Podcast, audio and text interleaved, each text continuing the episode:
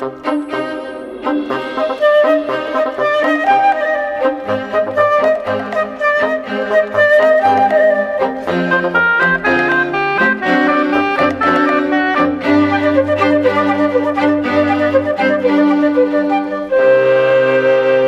À medida que os químicos conseguem estudar estruturas cada vez mais pequenas, fazem-se descobertas. Antes pensava-se que as moléculas se movimentavam de forma caótica, mas afinal não. Elas estão bem organizadas, alinhadas umas em relação às outras. Imagine-se uma parada militar. Os químicos começam agora a tentar manipular esta auto-organização.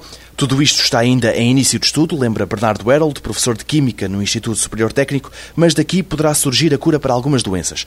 O problema está na complexidade das estruturas em causa. Isso está a ser estudado com moléculas relativamente simples. As moléculas simples, embora ao auto-organizarem-se, auto arrumarem-se ou automontar estruturas mais complexas, acaba por se atingir uma grande complexidade das estruturas.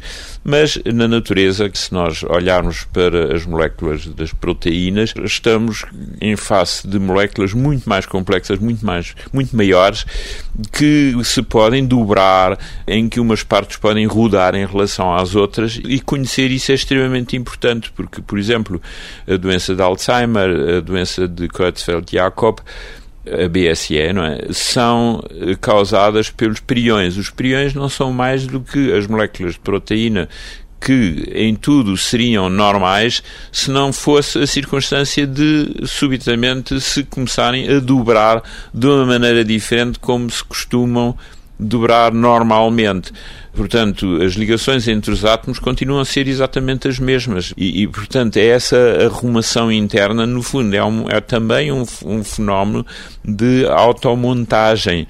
Há um fenómeno de automontagem normal, quer dizer, que não é, não é de umas moléculas em relação às outras, mas é de umas partes de uma molécula, mas que são tão independentes, são quase independentes, umas partes em relação às outras. Quer dizer, isso é de uma complexidade tão grande que, efetivamente, está ainda muito, muito longe de compreender isso, mas o estudo da, da auto-organização, do self-assembly, como se diz em inglês, é um caminho eh, é o caminho indicado para se poder, porventura, um dia atingir a meta de compreendermos completamente e que compreender quer dizer também poder imaginar meios de prevenir eh, esse fenómeno e, portanto, prevenir ou curar uma doença.